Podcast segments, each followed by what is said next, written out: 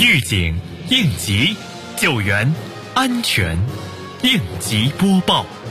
本节目由西安市应急管理局支持播出。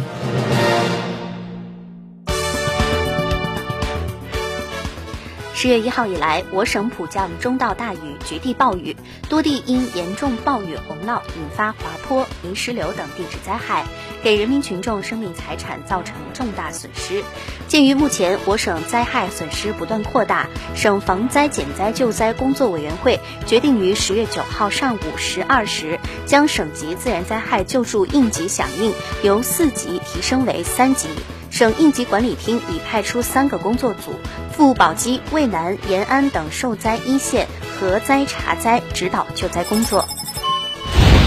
近日，丰东应急管理局对辖区企业西安市宜家家居进行安全督导检查。检查人员对企业现场安全设施、安全管理责任制、员工安全培训教育、应急预案、从业人员持证上岗、双重预防机制、应急疏散图设置情况、隐患排查治理、安全警示标志、现场消防设施情况等方面进行了系统检查。最后，检查人员向企业强调，企业负责人一定要做好安全管理，及时排除安全隐患，确保辖区安全形势稳定。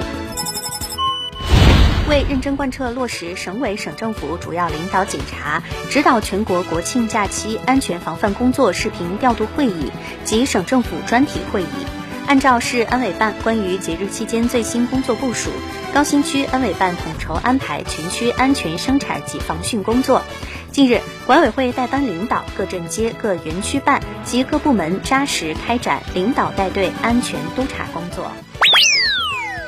西安应急管理局提醒各企业，必须做好有限空间作业的安全管理，保持有限空间出入口畅通。在进行有限空间作业时，应保持出入口畅通，以便空气的流通和面对紧急情况能够及时逃生。监护人员不得离开现场，密切关注工人，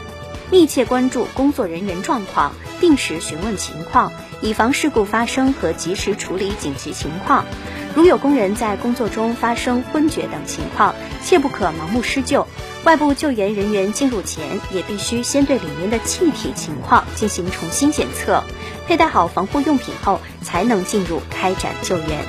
感谢收听本次应急播报，我是小陈。